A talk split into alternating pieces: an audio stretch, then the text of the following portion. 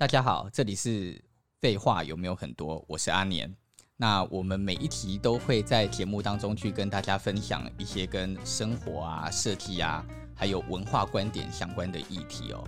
那今天因为大家都知道我在之前去参加了设计乐色人他们的节目录音，所以今天我们就把设计乐色人邀请来到我们的节目里面。然后另外呢，除了设计乐色人之外，还有一个现在在我公司工作的年轻设计师啊，也一起参与在这个节目里面。我们先欢迎设计乐色人。哎哈喽，大家好，我是。乐色设计人的老朱，我是乐色设计人。对对对，我我觉得我觉得年哥，我我觉得有一件事要跟你先说明一下，就我一直不小心把你们当乐色人。哎，对，设计乐色人跟乐色设计人有本质上的不同，一个是做乐色呃做设计的。乐色的，一个是人品关系，对，一个人品关系，一个 我们本职其实是设计人啊，对，所以、哦、这部分我我们可能 就我脑袋一直觉得我们的本职其实是乐色人，只是我们是一群做设计的乐色人，人，对对对，这个蛮好笑的，对，那那还有还有一位是那个呃小安，嗯，对，小安介绍一下，小安现在是在开物设计里面当。专案设计师的很年轻的设计师，嗯哼，嗯，他以前也算是我们的学弟，也是树德科技大学，可是他不是念室内设计，你念什么？我是念产品设计。那 等一下就很有的讲了，就是为什么这个人念产品设计，后来竟然误入歧途？对，跑来国外，为什么呢？嗯，哎，那小眼睛呢？哦，我本来也是室内设计的。你刚刚有自我介绍吗？哦，还没吗？有啊，我刚刚自我介绍，只是刚刚就在还小声。好，那你再重讲一次啊！我是乐色设计人的小眼睛，乐色设计人。嗯，对。好的，我们今天要来聊什么话题哦？其实今天最主要为什么要邀请乐色设计人，然后还有找那个小安一起来，因为我年纪很大了嘛。我我的年纪就其实也还好啦，我的年纪就是再大一点就可以当这三个人的爸爸，这样子。那要也要再大一轮呢，还要再一轮，还要再大一点。哎，是吗？对对对的，反正就是一个年纪比较大蛮多的一个状态哦。嗯，所以，嗯，我在我年轻的时候要念设计，其实是爸爸妈妈他们都从心里就觉得，怎么会念这个东西呢？念设计要干嘛？念设计就是一个 Q 嘎。的一个状态啊，嗯，对不对？对，但是我不知道，一直到了现在这一群年轻的这一辈，他们当初为什么会念设计？就所以，我们今天就想说来讨论一个，就是说，我们这个妈妈是不是都会叫我们这一些想读设计的人不要念设计？那再来就是，各位从念了设计之后，进到这一个社会里之后，到底是什么样的一个感想？嗯。所以我，我我会因为我的部分啊，其实我觉得爸妈并没有我到我们这个世代啊，就是设计开始变成专职专业。其实他设计师这个名字在社会上会开始变得比较可能又有一点社会地位了。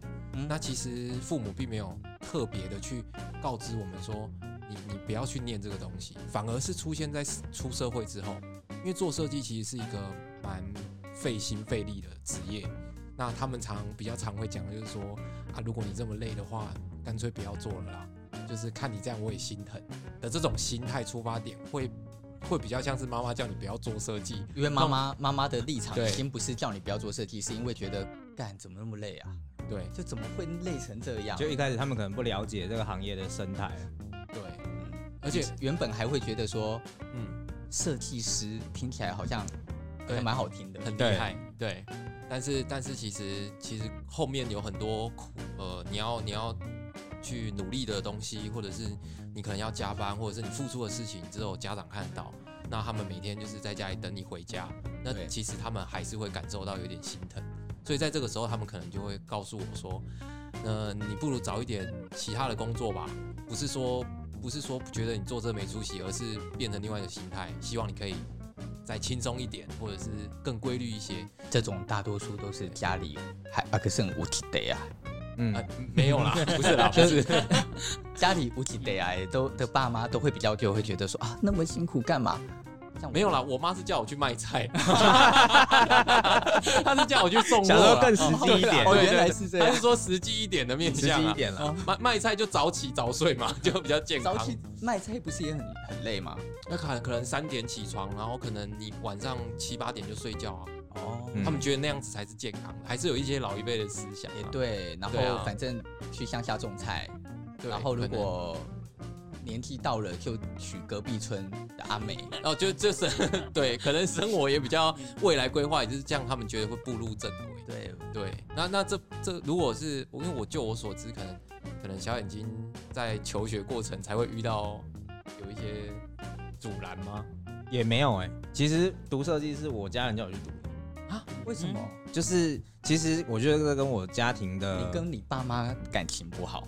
没有没有没有，他们其实也没有想过这个是这么累的行业啦。想说弄死儿子，对，爸 爸爸问妈妈说，怎样可以弄死他？要去学设计。对，其实他们是他们的思维是想说，因为我爸爸他们是做那个装潢木工嘛。他们就觉得说，哎、欸，如果儿子去读设计，然后他们就有一个幻想说，啊，之后你就可以画图啊，啊，爸爸做啊，一条龙的服务，对，就 一条龙，整个都包下来，赚翻这样子。哦，结果嘞？结果其实没有，不是这样子啊。怎样的不是？为什么最后你觉得，为什么最后没有往这条路走？我也听说过，的确是有，就是木工的儿子学设计，然后他学了设计做之后就出来开设计公司。他开了设计公司，他的案子真的都就是他爸爸在包。嗯。也是有的，那为什么你没有没有往这个这样子的、欸？我觉得有很多面向哎、欸。第一个是就是，其实我们读设计出来之后，就是会常常会抱有理想嘛，像老朱，你他就忘记我的名字是怎么样，差点把你的名字给报出来。嗯嗯，像他就是怀抱理想嘛，那像我爸他们就是比较传统一点，所以在这个观念上就是就会蛮蛮蛮大的差异的。那。你也的确应该也不能这样讲，就是你看你离开了学校之后，你真的就没有做设计了。嗯，为什么那么快就放弃了？应该说，说不定在快毕业的时候就放弃了吧？Why？为什么？因为那时候就想说，每次总评都没被选到。对，没有了。就是其实感觉好像，就是那时候就想说，到底适不适合啦？就感觉其实好像对这方面也没有特别的。兴趣对，应该说特别的突出吧，就觉得好像也不一定说一定要走这条路。那你那个时候决定放弃的下一步，就是直接决定要进去到木工？对，就是其实有一种还、啊、要离开这一行，就完全跟这一行完全没有关系，好像就大学好像也是有点白面这样，就想说啊，不然先到旁边看看这样子，然后就跑去做木工了。对，那但是你现在对于木工也可能会在。做木工了，对，这又是一个什么原因？原因哦，原因就是，毕竟也是又做了五年了嘛，然后就想说，哎、欸，好像人生可以再试点别的事情，可以再尝试别的事情，对啊，对啊，对啊。哦，那那从这种角度来讲的话，你觉得你的，你你有一个对于自己未来的期待是什么吗？期待吗？诶、欸，其实感觉就是吃得饱、穿得暖就好了。哦，真的，就是蛮蛮蛮蛮简单的。其实我觉得，老实说，我觉得从我的角度，可能是因为我已经都四十二三岁了。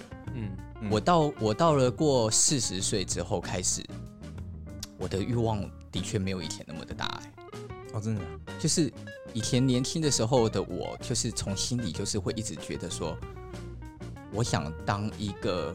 无敌强大的设计师，嗯，我想要当全台湾最厉害的，或者是每个设计人的目标，对，或者是你会期待自己可以追上某一个你你很钦佩的人，这样子对不对？没错，嗯，那的确，但是我觉得这个真的就是每个年轻人，就是可能各位随着年纪增长也会慢慢跟我一样有一些改变。你说我现在做设计不喜欢吗？喜欢呢。嗯，可是我现在。已经失去了那个觉得我想成为最厉害的人的这种定义了。嗯，我现在只有觉得，我就做我喜欢的就好。我只想做我喜欢的。嗯，我连我连 PO 出去让设计师们按我赞，我可能都觉得有点懒。我不知道该用有点懒，还是那叫做已经变成是一个公司必须做的事啊，公司必须 po，所以我也必须转贴，嗯，我也必须转贴，然后就会很多设计师也来按你赞。可是可能大家有我 FB 的就会知道，说我对于做这件事情是很懒散的。没错，应该很明显，对不对？对，大部分时候都是在分享一些书籍或者是影片。对对对对对，我觉得随着年纪的增长，嗯，那种曾经心里在 在想的，以为我做一个设计人的这个定义是的确是会有一点改变的。可是这是我啊，因为我年纪毕竟我毕竟做设计这一行都已经等于做了二十年，对，所以我觉得你看。外面还有很多的当红年当当红设计师，年纪跟我差不多，还不是很还是企图心很强，很企图心很强的在走在往大师前进的路上。对，可是我觉得我好像已经失去了那个觉得我我想当大师的定义。我在想的只有我做完这个设计，我有没有对对得起我自己？哦，然后我有没有觉得我我很开心？我现在想的是这个。再来就是我能不能。存到我以后的退休金，那 这很现实的问题啊，对不对啊？对，可是可是设计界来说，呃，如果像我们不是出来开公司的人嘛，我们就现在都是在人家底下设计师工作，那他的薪水来说是偏低的，所以我觉得有一有一点是，既然这是我们在学生时代就已经知道。我们在当设计助理或是专案设计师的时候，他的薪水可能都没有办法比其他行业高，可是却有一个呃不同科系的人，却直接踏入了这个行业。我不知道诱因到底是是什么。没有，基本上就是刚刚聊到妈妈支不支持这件事情，就是他可能也觉得啊，你也只能做这样，不然还能干嘛？可是你还没选这一行之前，你妈你也没有选设计啊？诶、欸，对啦。但是以前我是很喜欢看那个《全能住宅》，嗯，我是被这个节目吸引，哦，但是我没有去念这一个科系，是因为我比较想要学是食物方面的东西。你那时候是念流行，没有产品产品产品。我跟你讲，那就是因为你整个就是走错科系，走错了。你如果去走流行设计系的话，我我当初在树德念流。在我们的教室就在留色系的旁边啊，留色系都是漂亮女生，对，你你你的大学会过得很快乐，对啊，我就我就我当初我就是发现。早知道就念错，就去念流社，我就念流行设计，然后我就告诉他们我是 gay 就好了，我就躲在女生。怎么了啊？嗯，明天要办展览了，你要是换衣服来，我来帮你换之类的。这是你的节目，你会放太开？这不是这不是乐色设计人，你你可以收敛一点。我很为你担心，感觉他都会打掉，会把它剪掉。对我觉得我觉得你的气话在冒汗了，不好意思，这不是我们。是他的、哦，对啊，所以 突然变得很正经。对，我突然，我都对啊，就是这样子。没有啦，我主要是想要学，比如说像车床啊，然后 CNC 啊。虽然来这一行也也摸不到这些东西啊，所以你不想要去室内设计系跟我们谈空谈一些概念，然后什么都做不出来，是这样吗？但是你那个时候学了这个之后，好，你学了这个，然后呃，促使你。出了社会，很快就转换到室内设计的原因是什么？很快转换到这些，就是因为我觉得在台湾产品设计太辛苦哦，市场的问题，市场的问题。你自己要，我觉得是，诶、欸，我觉得现在的人是先看这个人有没有名气，再去看这个商品。对，嗯，对他不会先，哎、嗯欸，这个商品很好，很好、欸，诶。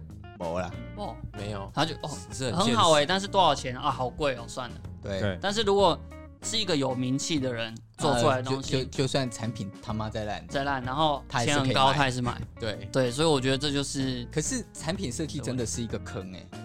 我在五六年前的时候设计过椅子，嗯，然后我那个时候超想设计家具的，无敌想，嗯，然后就设计椅子，然后设计了椅子之后就打电电话去家具工厂。嗯家具工厂说，我想要打样，嗯、你可以帮我估价看看吗？对，然后他就说好啊，你图来啊。然后我图一过去，他就传一个一张 报价单跟我说，一张要十二万。嗯，打样差不多是这个，打样十二万哎、欸。嗯，然后我就我那个时候的存款好像大概就只有三四十万吧。嗯，我就心想，打样十二万，那我打完这个样，我要打几次？对，我就问，我就我就问那个家具工厂说，一般如果你们这样一张椅子打样到成熟要打几次？他说七八次吧。哇哇，一下就没了。嗯，我哪来的钱打样七八次啊？对啊，我如果打样成功了，那我要怎么量产？嗯，我根本又是另外一笔，你知道吗？那个椅子就完全只剩设计图了，嗯，就尘封起来了，因为完全没有能力去做这一件事。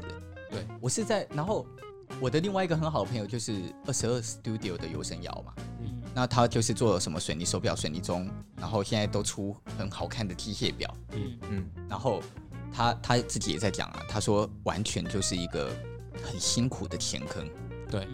因为在这个打样的过程当中所耗费的精神，然后你要失败多少次，我必须讲，我觉得无敌佩服这些产品设计师，甚至你都不知道它有没有产品价值，对，所以还不知道的情况下，不知道，因为你真的量产到一个量，你开始进入到销售，你根本就不知道它会不会卖啊，都是另外一个世界，那是另外一个状态了。对啊，那你有觉得室内设计的产业，你现在接触之后，它的市场又比较好吗？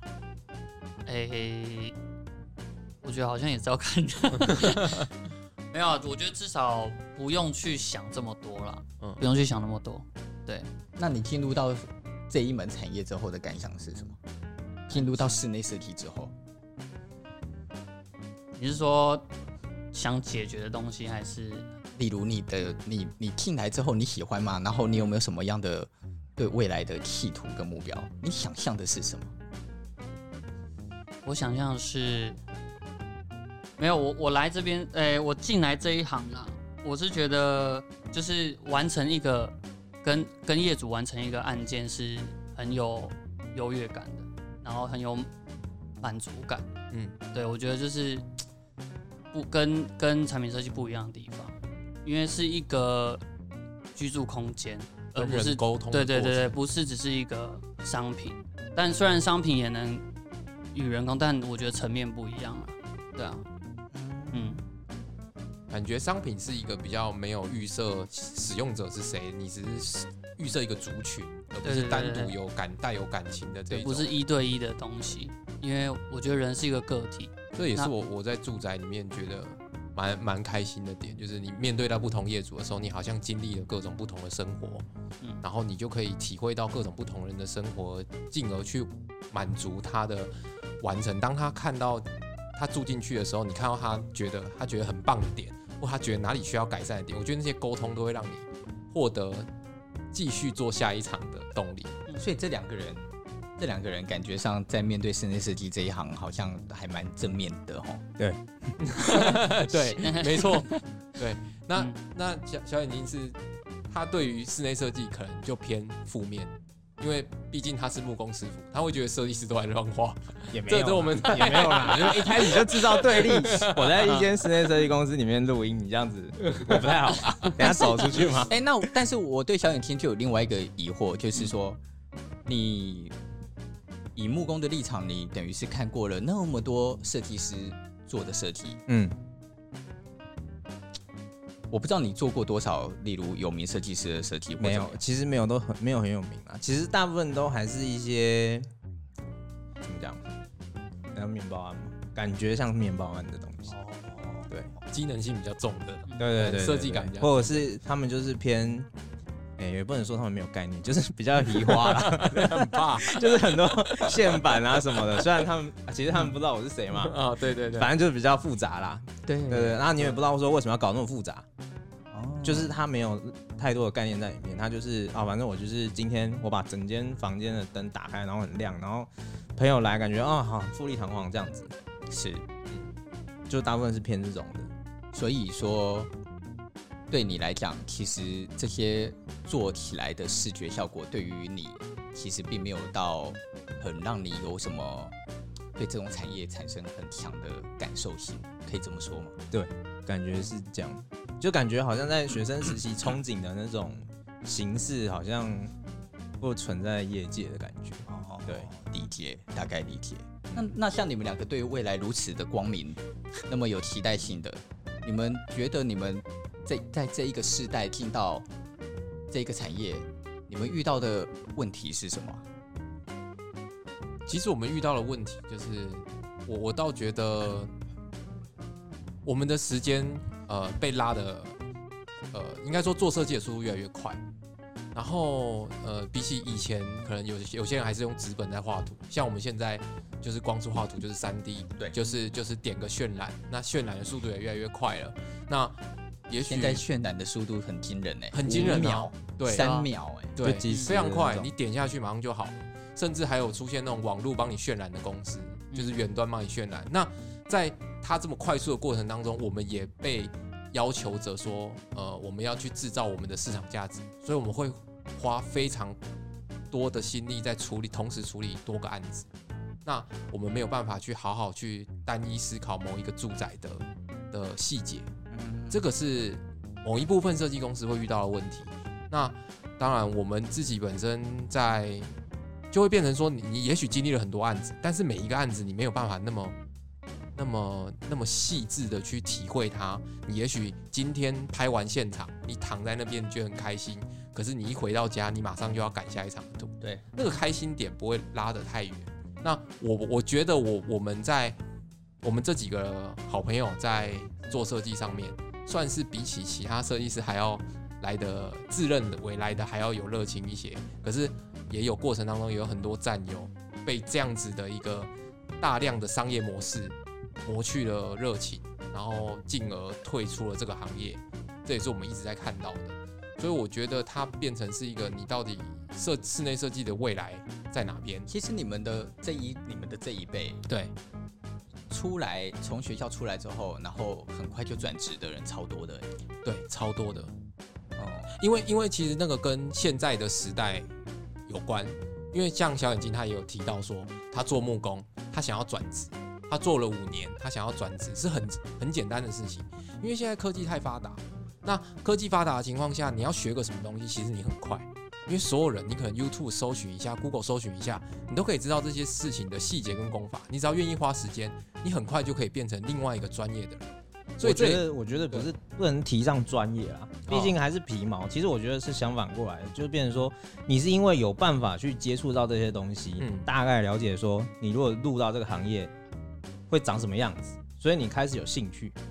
对对，就是你才会想说去哦，不然我现在就是咖啡啊，我可以咖啡用具买来用一用，然后试试看说，哎，这个做起来大概怎么样这样子。对，你可可以开始进入到可以入门的状态。对，可是以前的年代来说，我们是没有办法那么快入门。对，我们甚至连怎么开始都不知道。我觉得这个时代的另外一个恐怖是，你根本就不用专业。嗯嗯，也许是你不需要专业，你就可以做室内设计了。你只要会画三 D，你有一定的美感，你会抄。对，其实你很快就可以建构出一个室内设计的样貌。嗯，那再来，就算你不会画大样。你不会画施工图，对，你只要有点钱，可以去找好好一点的工班。哦，对啊，说实在的，工班就会替你解决掉一堆问题的。我觉得这个是这个这个时代里我们在看到的一个有点恐怖的一个状态。嗯，所以你很难看见年轻设计师的扎实度。对，你很难在年轻设计师身上看见找这他真的懂的东西的深度到什么程度。在我们以前十几年前、二十年前的的时候，我们要从设计师进阶到变真正的专案，真正去工地，我们必须对所有的工法都是很清楚的。例如怎样子的防水啊，这个木工的大样要怎么样去解决呀、啊？铁工如果我要折成那个样子，我需要的功法是什么啊？嗯嗯、我要有能力教教导我的师傅。嗯，所以我们的那一辈一直连连接到现在的我的这一辈，我们这个年纪的都有这个能力。对，可是年轻，例如我们要找一个木皮，我们就会跋山涉水开车到山上找啊。对，可是现在年轻设计师会愿意这样做吗？呃，但我觉得有一部分也要归功于说科技的发达。对，其实因为以现在其实找找找讲木皮这件事，找木皮这件事情好了。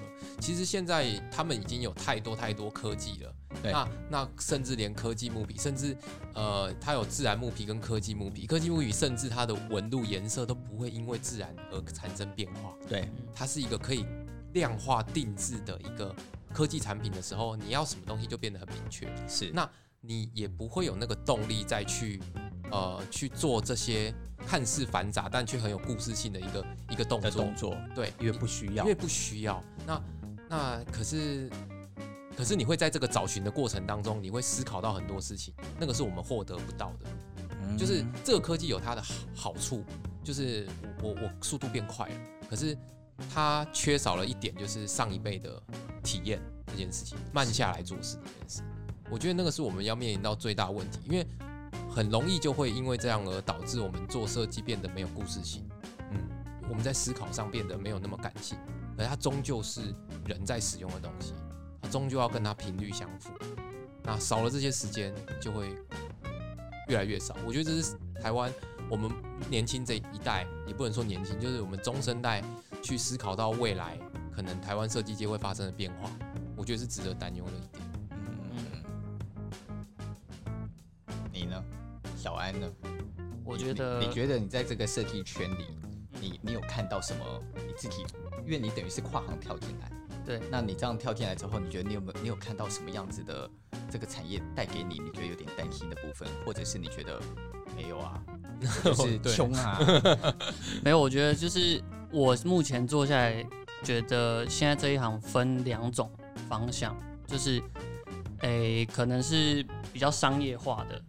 空间就是它，它是以一套同样的东西去去复制在每一个住宅里面，虽然业主是不同个体，嗯，就是他们有这样的操作手法。那有的操作手法是比较可能是艺术家的做法，嗯，对，就是我觉得目前我看到的是分这两种。类别这样子，那你怎么看这两种类别？你的自己的感觉是什么？我觉得就也不能说哪一方面不好，因为我觉得这一行就是依业主的需求。那我觉得，诶、欸，可能是要用什么方式去让业主去了解，呃，快速的找寻到他要的东西。对，我觉得这是先，因为我觉得。业主他们的可能概念啊，还没有到我们，就是因为我们毕竟是我们我们现在这一行嘛，就是我觉得业主他也没办法很快速的去知道了解，就是他要什么，他的需要他的需求是什么，然后他该找什么样的设计师这样子。嗯，对。目前是刚刚讲，我觉得那就是设计平台上的呃不算透明嘛，因为其实它有一部分是。是你，你愿意在商业价值上到底愿意花多少心力？对，那越来越多设计公司去追求你在商业价值上增值，但是在设计价值上面你却放手放掉了。那，对，等一下我们再来讲设计价值的问题。OK，好。那例如我们再问哦，那小安，那你觉得你希望你自己成为一个什么样的设计师？例如有很商业的，也有你说很故事的，嗯，很艺术的，嗯，哎、欸，那你呢？你觉得你希望？我觉得我希望可以一手包办，就是我觉得业主希希望我扮演怎样的角色，我就扮演怎样的角色。嗯，对，哦，我觉得不要去，哎、欸，虽然我觉得，哎、欸，有自己的风格，就是当然每个设计师有自己的风格嘛，但我觉得。怎么样去帮到业主？是我觉得可能比较是一个初衷。对对对对对对对，嗯、就是他希望，哎，我要细，我要比较机能性的啊，那我就机能性，但是当然也是要带自己的风格进去啊。就是我觉得是整合一个、嗯、一个东西给业主这样子。嗯，懂。那你呢？你说未来吗？对呀、啊，我倒觉得。是判断吧，就是你必须要成为一个可以判断的设计师。那你想当很红的设计师吗？当然啊，讲实务一点，当然啊。当很红的设计师，不就某个程度上来讲就比较市场吗？也也不能这么说，我觉得是要有墨水，就是我我觉得是这样子，因为因为可很红的设计师又不见得有墨水。对，但我想要当有墨水的，又有墨水，目标比较大啦。嗯，当然就是，呃，你知道目标越远的时候，你就会花很多时间去努力嘛。那那因为我觉得设计师最重要的其实是思想这件事情。对，因为我们花了很多时间在在体会不同的人的生活。对，在你在养成的过程当中，你就可以跳到更多角色去看。是。那如果今天业主他去提供他的想法的时候，也许他看到的只是单一面相。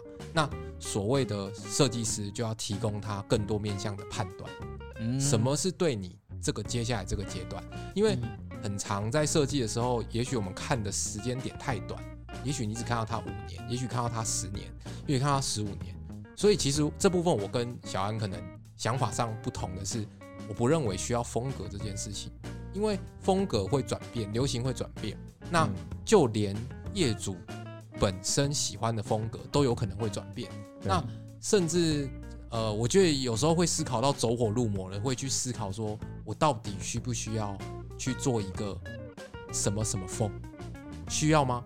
我觉得这点会会会让我自己增进很多思考的方式。也许最后最适合他的不一定是任何一个风格，因为我们我们室内设计不像是建筑一样，建筑它有它的科技发展跟它的建材发展跟历史发展，它会变成说是有一个时代的潮流，导致那样的建筑师他们在做外观的时候，他们会去意象化，或者是去象征着什么。但是室内设计可能就比较不需要象征性的东西，因为尤其是住宅空间，它所需要更是更感性、更贴近人。所以我希望可以成为那样子，可以帮他们做出判断，然后不具风格的设计师。哦，蛮好的啊，我觉得是一种憧憬啊，就是当可以变成那样子的时候，你就有办法去说服他，什么是你真的需要的，什么是你喜欢但是不适合你的。然后，但是我觉得这这个话题啊，就是你刚刚讲的这一段，其实它是有一个风险，我不知道该用风险形容还是为什么？因为太多人都在，其实你看，几乎在业界所谓有名的设计师，对，或住宅设计师，大家都在讲说什么人是最重要的，对，是。人是空间里最美的风景，对，什么住宅？当然这，这这这句话，上次我也在我的 Pocket 啊，我也另外在一题也讲过，说什么呃，住宅是生活的容器。对你，你看看有多少设计师的文案都在写这个文字啊？对，嗯，对，他们做出来的空间，妈的，一点都没有人，对，你就看不见人呐。嗯，你在那个空间里看见的全部都是手法。全部都是那个样，都都是，我不知道该怎么形容。很多一样的手法出现，只是他用的地方不一样之类的。是，所以就成形成。当然，也许也会有人说我的案子也是这样啊。嗯嗯。但但是，我想讲的事情是，这就是设计，这就是住宅设计的一个。很很奇怪的一个吊诡之处。哦，我们的目标本来就是一直都在讲说，我们做的设计是要为了人而做。对，可是我们做的设计却很容易做完了之后看不见人。嗯，我以为我给他什么十个抽屉、五个领带夹，妈的，这就是给他 生活上机能。对啊，对，那只是机能而已。可是真正的所谓在谈住宅，好像又不是只是这样。可是我们事实上在室内设计的住宅里是，我觉得我自己还没有真的能够很明显的看到往这个部分前进的优点。嗯，呃，或者是说没看到这个进步。对，没有看到这个进步。反过来，我觉得现在。带给我的另外一个恐怖感是复辟，就是二十、哦、十几二十年前流行的东西，到现在还在流行，对，哦、没有在进步。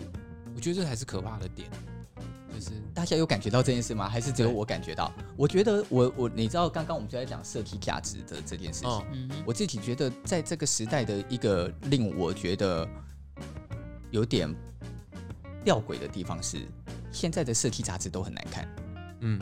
然后现在的那些室内设计网站所出现的作品，我都觉得比不上十几年前的室内设计杂志。对，比不上十几年前国外的设计杂志。嗯，对。我我常常都跟我一些朋友讲说，我觉得我觉得最屌的，全世界的室内设计的最屌的时期是在什么时代？是大概在二零零五年到二零一零年之间，这五年的室内设计类的杂志。那个时候的 Frame 刚开始，那个时候 Frame 刚刚红。嗯，Interny 对不对？美国的 Interny，、嗯。然后或者是 L Deco，那个时候实体个国家版本的 L Deco，当然这些杂志现在都还活着，对。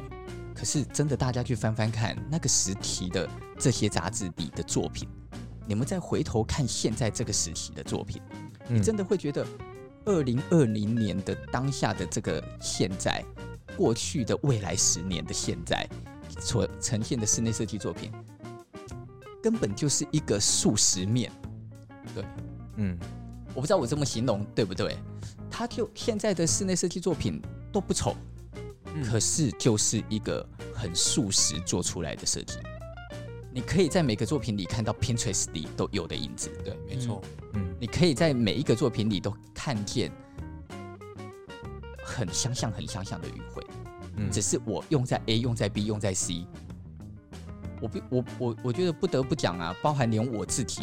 我都觉得我自己的作品也会出现一些，嗯，我已经想尽办法想去克服了，其实还是会有一些。对，我觉得另外一个点是因为，还真他妈的已经没东西有人没做过了，嗯，真的，对，以至于你再怎么想破头要去找出一个有人没做过的事，啊，居然是其实太难了啦，居然是对，对，居然是变得那么那么的困难，对，嗯，我觉得这个是一个我在这十年来感受到的一种。一种很奇怪的感觉，可是我我我倒觉得你刚刚所说的这些，你你看到的觉得很奇怪的点，在我们看来反而会变得有一点像是优势。就是你你能想象吗？就是当我们在思考设计的时候，我们居然不用去解决功法上的问题。你懂你懂吗？可是你会遇到的另外一个难题是，你做的设计你很难做出差异化，因为你今天做出了一个 A 案。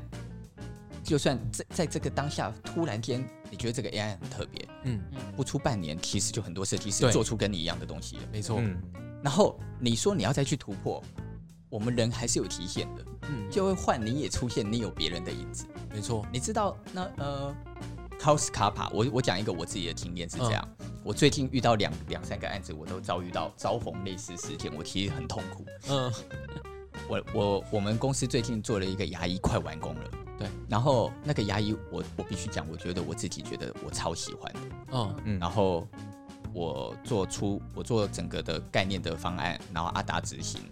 那个时候我们在发展这个设计的时候，就是看看的 Kaus Kappa 的书，对，所以呢，我就用了 Kaus Kappa 的 detail 开始去思考，我要怎么做一个干净的 Kaus Kappa。嗯，我还在设计，才刚设计完，那个那那那个时间是去年的八月，对。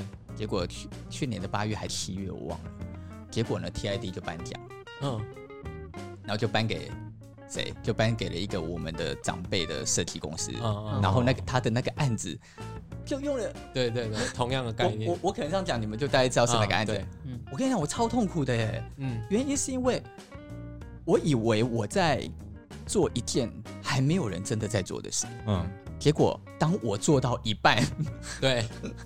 就突然跑出来，别人早就做完。嗯，我我觉得这是很常见的状态。我我我好几次都遇到这样子的方式，就是尤其我印象最深刻的是我，我我我有一次为了，因为我就因为有一次看到一篇报道，就是一个很厉害的建筑师叫陈瑞宪，对，他曾经说过说，我每两年我就会去那个一次法国的 M N O 的展览，因为那里有最新的东西，那可以帮助我回到。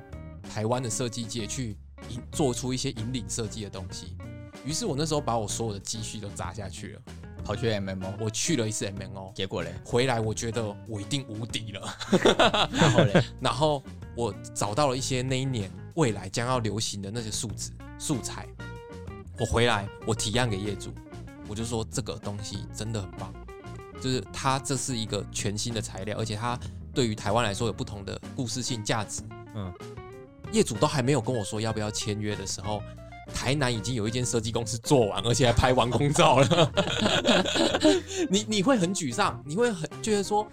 我付出了这么多的努力，我觉得，我觉得最主要的关键，真的就是资讯流通的速度太快，快到一个它已经不是一个合理的状态了。嗯，所以在这个世界的哪里出现的一个新的案子，你以为你是第一个看过，所以你想把它拉拉进来的时候，别人也看过了，对，别人比你更早看，没错。但是再反过来讲，这也是我们现在遇到的问题，我们太难原创了，哦，所以我们才会遇到这种问题嘛。你看，我还是要去借鉴 Kaus Kappa，对，如果我真的。屌到我不需要接近任何设计师，我就可以去创立一个新的可能性的话，我怎么会去担心？可是没有了。对，嗯，我自己觉得，所以以至于这这这这几年，你就会看见室内设计的趋趋势进入到了一个诡异的美感状态，很多案子的比例之丑的，可是都变主流了。嗯嗯，我我真的觉得那些比例放在以前真的有够丑，嗯，甚或是那种使用材质的方法，其实都是已经老套到不行。可是它反而成了现代看待某些事的主流了。嗯，你也会觉得哇，我觉得也许是时间性上的问题。就像我就讲一个举例哦。嗯各位应该都感觉到现在的 logo 设计，对标准字，嗯，现代的标准字呈现出一个所谓的复古美感，对，然后这些标准字的复古美感都去模仿以前，呃，三四五年年代的时候手写的标准字，对，然后模仿那些手写标准字，你就会看到很多比例都很怪，嗯，因为我高中的时候是自学出身的，自学就是专门学写字出身，自学系吗？不，就是我们有一个社团专门在学写字，所以我可以用麦克笔呀，徒手写出明体字，OK，哦，酷。之类的。嗯，那重点是在我们那个时时代所认为的比例的不正确，都成了现代啊，他们的很多设计，对对对对，已经变设计。我觉得这是一个很特别的事。当然，我我。我没有觉得丑，嗯，我现在在看这些，我也觉得某些东西，我觉得事情它会去复制之后再听听，对，再复制再听听，对，所以它会一直有微调与改变，对。可是我也不得不不讲，还是有些真的有够丑啊，嗯，就是这现在的这个状态，就是在这个丑跟美的并存里的一个，就是可能是这个过程啊，就是它慢慢变美的过程。但是我觉得这个字这这个部分你还看得到进步，嗯、可是室内设计我的确出现了一种无形自己对于自己的担忧，哦，就是我觉得我们，例如我觉得我们公司一直以来都是属于偏偏原创型的公司，对，可是我这几年也都感觉得到，我不管怎么以为我在做原创都不原创，对，我我自己都感觉到这件事，所以这件事情是让我自己觉得有点。觉得哇，好难哦！对，我就在想你们这一代怎么办？所以，所以我我我我我们才会比较把目标放在于人身上啊。嗯、所所谓的说人，好像听起来就是好像很很，可是那你没有一个实体，那你不觉得另外一个恐怖的状态是？不管业主怎么来找你们提案，你们提的提案跟哎、欸，他可能找了三家提案，三家提案做出来的提案都很美，嗯，所以你中不中其实已经变成概率问题了，并不是你的设计有没有比别人强。对，没错。而且而且，我最近在跟业主签约的做过程当中啊，可以了解到他们在找的居然已经不是谁的空间规划跟设计更好，嗯，而是我跟这个人聊不聊得来。对，他们更喜欢可以沟通的，因为强的人太多。对，现现在这个时代的好太多了，嗯，已经是这现在这个时代，其实已经是精致到了，连一张便条纸都要设计的很精致的时代。对，已经到了连一个两瓶的摇摇手摇饮，以前是搭个吧台就可以卖的，现在你不做设计，没有人要去买。对。而且我觉得它最可怕的一点，我觉得可对对于未来业界来说，我觉得可怕的、需要担忧的，其实其实是本科系的学生呢。我觉得这点最最最让我觉得，因为像小安这种杀手，对，因为 都很猛。我们学了超多，从从什么科比一之类的，整个历史、艺术史全部学，然后我们这样念艺术史上来，我们在面对设计逻辑的时候，会觉得说我找了一个很经典的东西要来做。嗯，那这其实我们都有前面的学长、长前辈都已经做过了，然后你再怎么做，你也做不出原创了。这时候我会觉得，你非本科系的人，你去看事情的角度，就会有拿出你们的见解，然后你们有你们的故事性，然后也许现在很多做艺术的人突然跳跳过来做室内设计，马上就突然爆红，因为他完全提出了一个真正对于室内设计来说是原创的东西。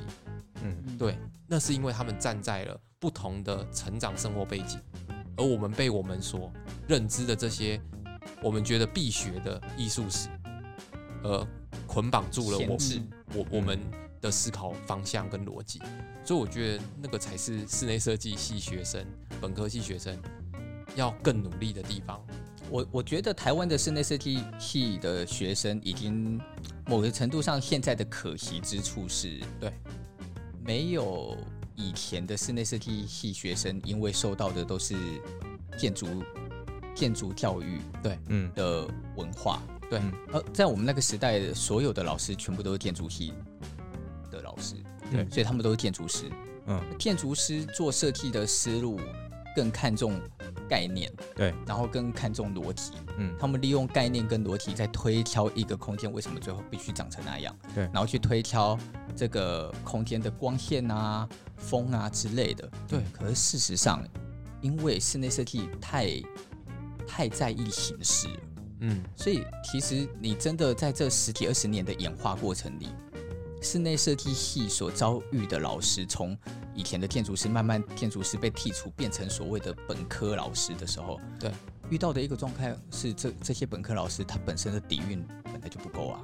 嗯，嗯，我念过的书本来就老，必须老实讲，真的就没那么多啊。对，我没有像建筑系又又要看那么多论述的书，然后又要去理解那么多跟艺术史相关的基基本原理。对对，所以你很难发展出。更有，更有，我该该怎么讲呢？更有真正的空间概念，嗯，对人有帮助的空间概念。你会发现，建筑在谈的都是怎么去谈空间跟人之间这这一种很微小的关系。对，可是室内设计不是嘛？因为室内设计，我为了钱，我为了装修，我为了卖掉我的商品，哦，所以。现在流行工业风，干做工业风啊。对，嗯、现在流行呃弧线圆拱，我做圆拱啊。对，这两年突然流行最好看起来有点像没没做没什么做设计的白白的设计。对，那大家都一起做，我也做啊。嗯嗯嗯。就虽然我们这样，我这样 complain 这种事，我自己也是觉得，嗯，这。就是一个趋势，我也不可能不去碰触啊。对，他没有办法觉得说你不要就不要，因为他就是沟通的过程当中，你难免还是得做，是还是得做。只是必须讲，所以室内设计很难产生真正的深度嘛。对，很难，因为不需要。嗯，我你知道陆老师嘛？陆西杰陆老师。然后，呃，我还记得有一年，就是我们一起去香港。嗯，然后一起去香港，然后晚上的时候就跟他一起喝酒，很羡慕，非常羡慕，很羡慕。对，然后我觉得那一次对话对我来讲也是印象很深刻啊。嗯，我我我们到一个程度的时候，我就突然问了陆老师一件事，我说：“陆老师，你看你做的设计都那么的有论述，嗯，你是从建筑的底蕴的架构去看待论述，然后去长出一个概念的形态，对，现在的设计。”没了哎、欸，嗯，我就在问他这个问题，我说你有没有发现现在设计没了怎么办？嗯，然后然后我必须讲，我觉得陆老师给我的回答让我很震惊，但是应该很震撼，但是我又觉得他好，我觉得他蛮棒的。嗯，陆老师回了我一句说，嗯，他就在笑，他说，嗯，他就说不要这样想嘛，嗯，因为不需要啦，嗯，他就回答完了、欸，对，他就告诉我，因为不需要啦。现在这个时代不需要这件事了，所以你不要想这个。嗯嗯，我其实我突然有一种好像被打了一下，心里有一点不甘心。嗯，但是又觉得 好像也没错，又觉得他讲的好像没错。对啊，事实上你现在走到二零二一年这个时代，最近有人开始就是在邀请要去演讲。对，想说希望我谈一些跟设计论述相关的事，嗯，我还是当然还是会谈啊，嗯，可是我心里的确在想一件事情是，有需要吗？嗯，了解。我觉得这是一个，但我觉得它要变成是一个，我觉得阿年刚才讲的是终点，就是到了到达，当我们思考到终点的时候，你会觉得其实没必要，但我们还是需要这个去思考的过程。就是我们还是得要你你你不能说你刚进入业界你就告诉我说什么风格都不需要，所以我觉得我懂。对，所以例如我在跟你们这种 年纪，像我跟你聊天，嗯，我现在在跟小安讲话，像这这这几天我在跟他谈的事情，嗯。哼，我觉得我是我必须讲，我觉得我个人是没有放弃这件事的，嗯，就是我觉得那他还是有他一定的必要，对，必须拥有论述以及必须拥拥有看见事情的新的概念的可能性，嗯，你才有可能创造更更往前的可能嘛。对对，我觉得这个它是它它还是有存在的价值，只是怎么去，只是你眼睛的确是看见的它的存在很薄弱了。嗯，对。哦，我觉得这个你看你看看，呃，有多少学生这一两年都在得什么 IF，嗯嗯，然后那些学生得的 IF，可能他们在学校的总评成绩根本就很烂。对。可是他们的作品因为渲染的很好，嗯、然后空间架构猛，一看好像行，嗯、拿去投了 IF 就得奖。了。嗯，对，这个是，他就是一个，因为你你也没办法要他们真的去真的去看到深度。对，对啊，因为速度太快了，真的。对，事实上现对我，我觉得有些话题好像可以留到下一次来讲。你你看，例如我们刚刚讲到奖项，光奖项也有一一些很多东西是可以聊的。对，我觉得那是很奇妙的事情啊。嗯，对啊。而且而且就是像我们这样，刚刚我们三个人聊得这么开心，或者是就是我们设计。就是以设计来说，我们聊聊这么多，嗯，可是对于一个木工来说，他就会觉得说啊，这些就是就就就木工啊，啊哦，我就做过啊啊哦哦，然后我我们讲了一个开创性的东西，他就说树，我这场很特别，我跟你说，你这个收尾帮我这样收，他就说哦哦，我知道我做过啊，你就会觉得哦，原来大家都做过，对对，那那种感觉就是就是，我觉得更好玩的就是，例如他刚刚在讲的说。我们可能觉得，干我呕心沥血做出了一个旷世奇作，对。可是，在木工的眼里，就是木工啊，对，就是木工啊，有什么差别？对。那我觉得那个就是，它是受众的不同。我觉得反而变成就是现在大家开始去接受我们十几年前的设计。我说一般没有接触过设计的人，他们觉得我们十几年前我们在做设计的人看的东西是流行的东西。这些人，他们我觉得有一部分要归功于是。也许是设计正真正进入了一般人的生活当中，所以他们才可以开始浅浅的看懂一些觉得浅浅的东西是好的。这个倒是真的。嗯，有的时候你走到了一个阶段，例如走到了某一个程度，你就会发现，其实住宅哪需要什么设计啊？啊，嗯，住宅今天的我我还记得十几年前我就听过一句话，他就说他我已经忘记是谁讲了，但是他那个意思就是说。住宅事实上格局再烂，你都会习惯。嗯嗯，因为住宅就只是它就是你的家，对。所以当你习惯了，也就没问题。我昨我前两天才在录奈良美智，就是我怎么讲奈良美智的。嗯、那我就在讲啊，我说奈良美智这么孤独的一个人，然后他在他在。纳区买的房子，然后那个房子就是一个两层楼的铁皮屋，嗯，然后他的洗衣机就放在他的淋浴间的外面，嗯，然后他要洗衣服就从淋浴间把莲蓬头拉出来在那边冲水，对，然后然后他就说啊，因为我洗衣机这里没有没有那个没有出水没有水没有水龙头，我那时候看那个纪录片在看这个过程的时候，我心里在想，我靠，他多有钱的人啊！嗯，他怎么可能会觉得他不缺钱的？对。可是你在那个纪录片里看到他的那个房子简陋到了一个已经叫做简陋。嗯嗯，就是铁皮屋，他就是铁皮屋。他爬到二楼，那记者说：“我可以上二楼吗？”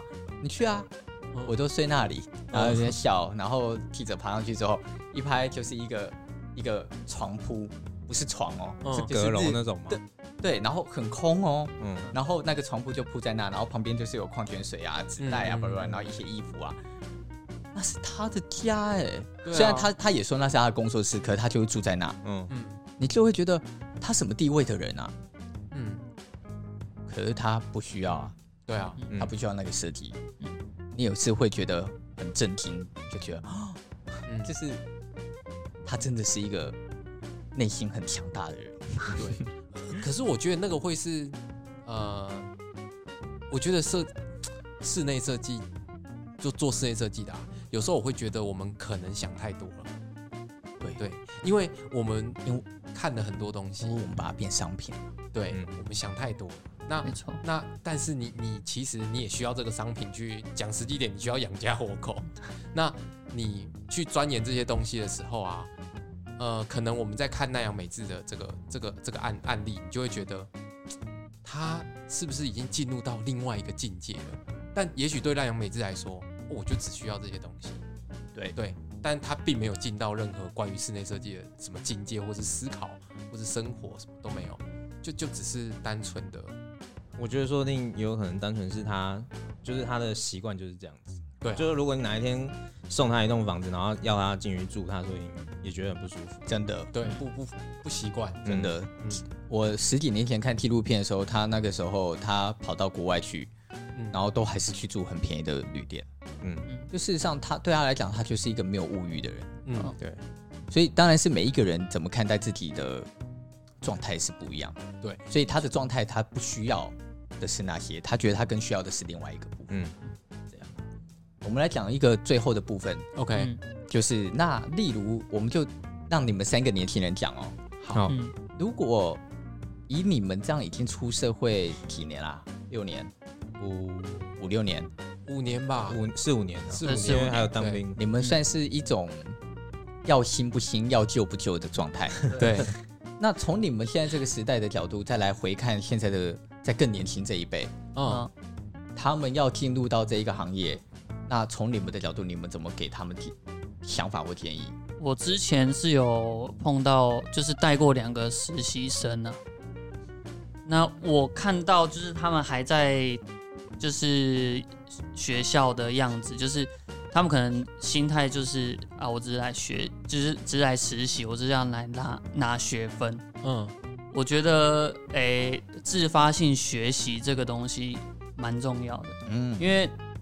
我我不是本科系的嘛，但我踏入这一行，我也是就是花蛮多时间自学的。我觉得自学的好处就是，你不知道什么，然后你就去学，然后你就会就是印象深刻。而且呢，就是你的。对，嗯嗯。而你有发现，其实很多的人都是太希望别人教了。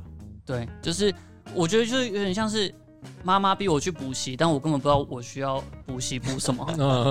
对，所以我觉得自自发性学习对我来说，我是想要给就是年轻人的建议。嗯，对。但我觉得他们自己心里的状态也是很重要。他不想学也没有办法，他觉得哎、欸，学校给我东西就够了。对，我是一个觉得一个建议，我觉得这对我来说蛮重要的。嗯，我觉得这他的这个建议其实是很实际，而且很有用的。嗯，我们在我们认识的那那么多的年轻人里，就是我们一年可能见过的那么多的年轻人，对，最大的问题就是真的愿意自发学习的人，其实真的很少，真的，嗯。嗯，因为资讯来的太快了，你根本不会花时间去研究它。对。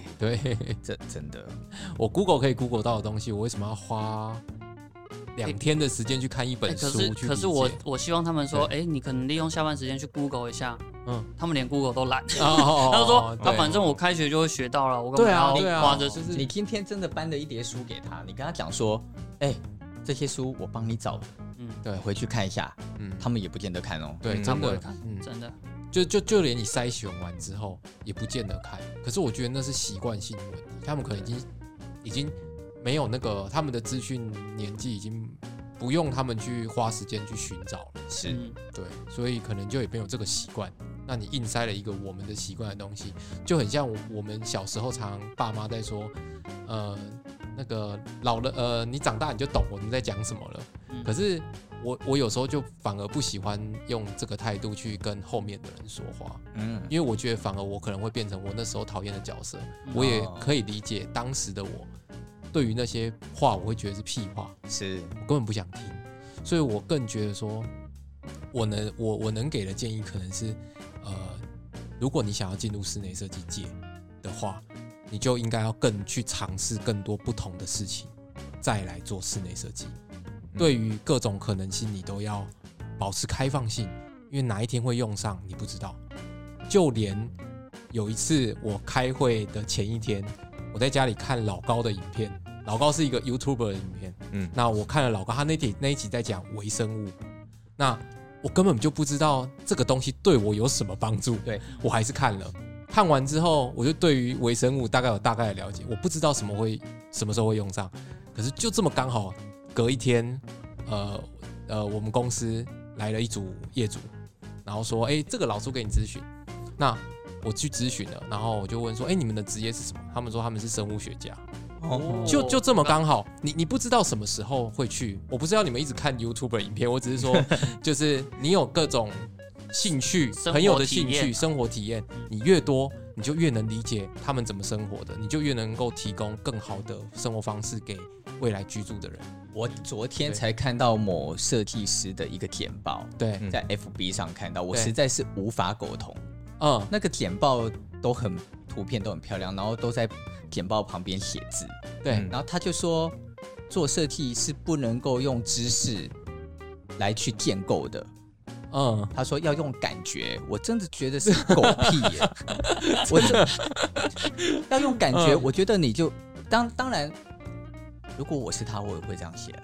嗯，我当然把你们教的越笨越好啊。对啊，我还真的把我的 mega 告诉你嘞。嗯，可是我真的觉得这个就是就是我刚好看到，我心里真的很不沟通。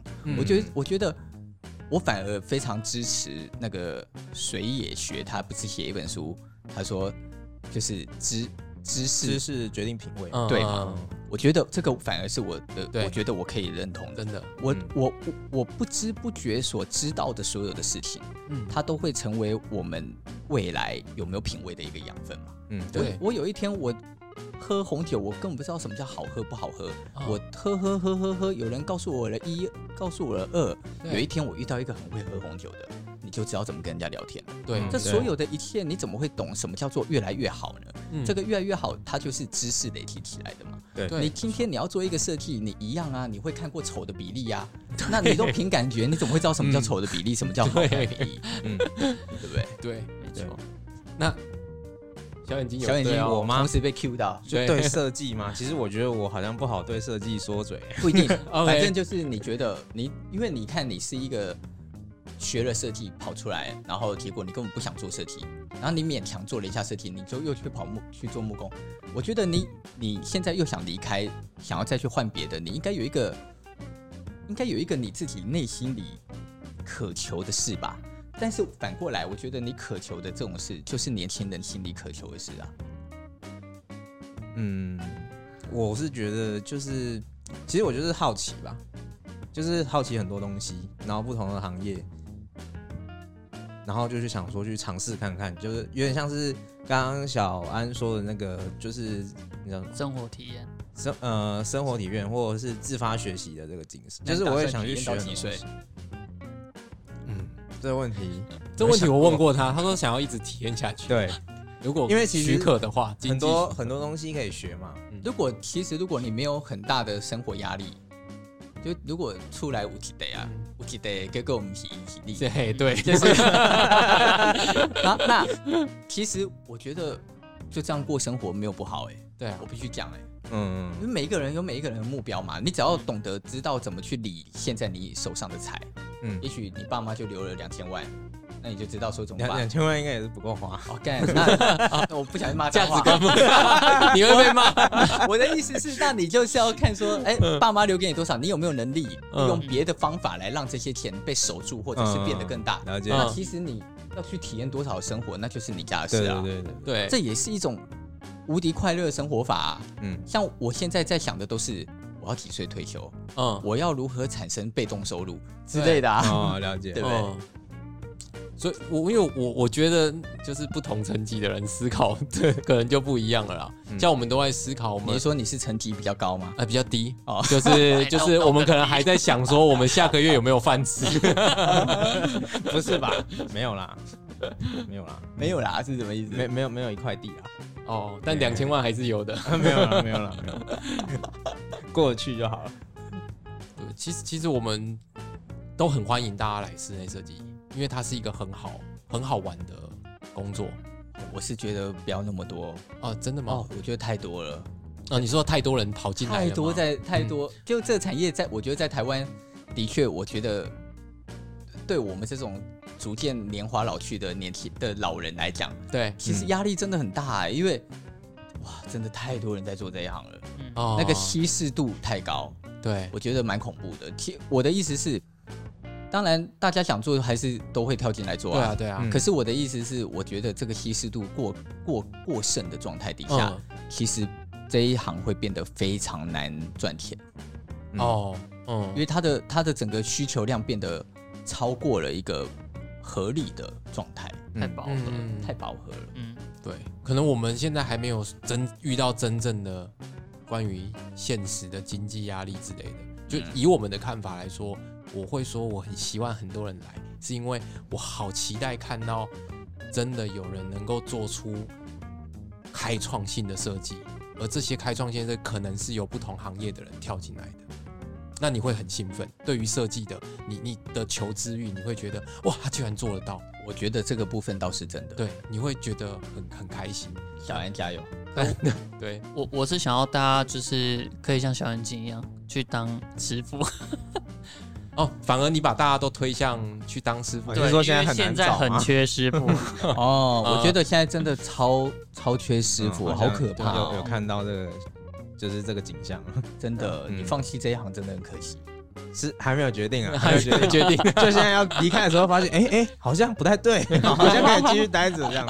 你应该转过来，如果我是你，我会我可能会怎么样，你知道吗？嗯，我木工做五年嘛，对，那我紧接着去做，例如我们刚刚讲，你去做窗帘做三年，嗯，窗帘做完三年，去做水电做三年。哦，你说每一个必要的都去学一下，这样。你你你真的很懂工程。哦，其实我以前是这样想，我跟你讲，但后来我发现年华没有那么长，大概因为这个每一项专业，像水电，其实你要到成师，大概至少要三年呢。哇，那全部学完，可能已经五六十岁了。你你可能抓几个，你真的觉得可以的去尝试，嗯，尝试到一个程度的时候，因为你真的可能就会懂很多东西的一个状态，嗯，对。那你这个时候来成立所谓的工程公司，我觉得就会很厉害。嗯，我觉得你知道不缺工。可是缺好的整合者，然后现在不缺工，可是好的整合者很少，嗯，所以你真的找了一个统包，有统包真的有能力帮设计师把设计把设计的价值做得好，工作得好吗？嗯，没有我们以为的容易，超难，真的超难，超难，嗯，我觉得这一块是台湾还没进步到那的地方。台湾听台台湾有好多工人啊，应该说，呃，工人也越来越少，因为年轻人不做工人、嗯、啊，对，然后老人家都要退休了，嗯，所以，哇，再过十年，现在就已经看见这个状态了，就是现在你已经看见室内设计的工的品质已经没有以前好了，嗯，对，应该蛮明显的。我们的我们的泥作师傅可能都已经七十几岁了，哦，很恐怖哎、欸，很恐怖，很恐怖，嗯。所以工工工程的部分，我们可能可以可以再开另外一集来聊吗？之后对。对啊，之后在陆续的情况底下，我们都会跟我啦，我都会跟这一群垃圾人啊，呃，设计人。不是设计人，再次强调，就是都会不定期的找一些话题来合作。啊那我觉得我自己觉得比较，我自己觉得蛮开心的事情是，我觉得我曾经。当然之后我可能也会找一些年纪比较跟我相仿，可能一些比较有设计地位的设计师们来讨论一些话题。对，可是老实讲，我觉得跟你们讨论事情的感受蛮不一样的，可能就会让我真的觉得年轻一点。嗯，看事情的角度也比较不同啊。嗯，我觉得这个蛮好的。对啊，好啊，我觉得今天我们的节目大概就到这里。对，对不对？嗯，我们这边是废话有没有很多？对，那我们这边是乐色设计人，然后你不是你自己怕错，你自己差点讲错。那我们其实也有，我们我们就是我们的 podcast 就叫做乐色设计人。那其实我们在我们的节目里面，可能就呃可能会比较轻松一点的方式去介绍一些景点给大家认识，借由呃现在因为疫情的关系，你可以在台湾做一些小旅游。那我们去讲述这背后的故事跟历史，让你可以在路上的时候也可以学习所谓的设计知识。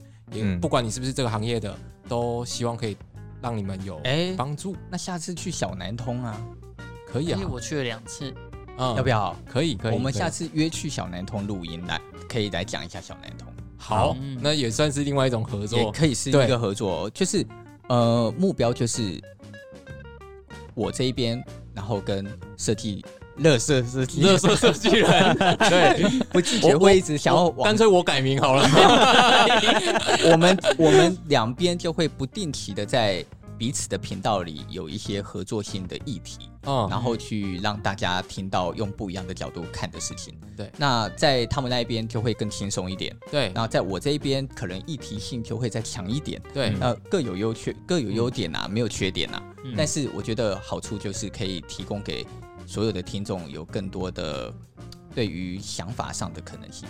对，嗯、这样你想放轻松的部分，你就可以来听我们的；如果你想要听一些更有概念性的东西，你就可以来听阿年的废话有没有很多？嗯。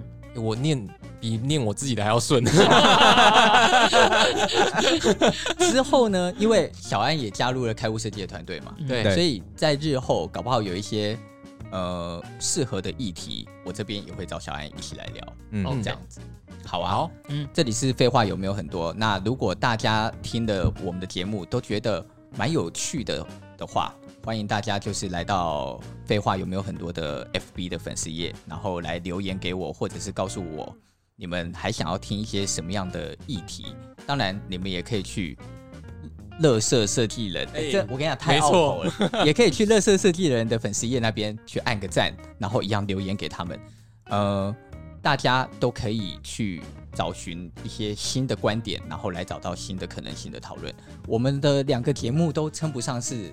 都都不是经营很久的，对，嗯、但是我们都希望我们可以真的去讲出一些不太一样看事情的角度。嗯、对对，好，我们今天的节目就到这里，跟大家说拜拜，拜拜，拜拜。拜拜。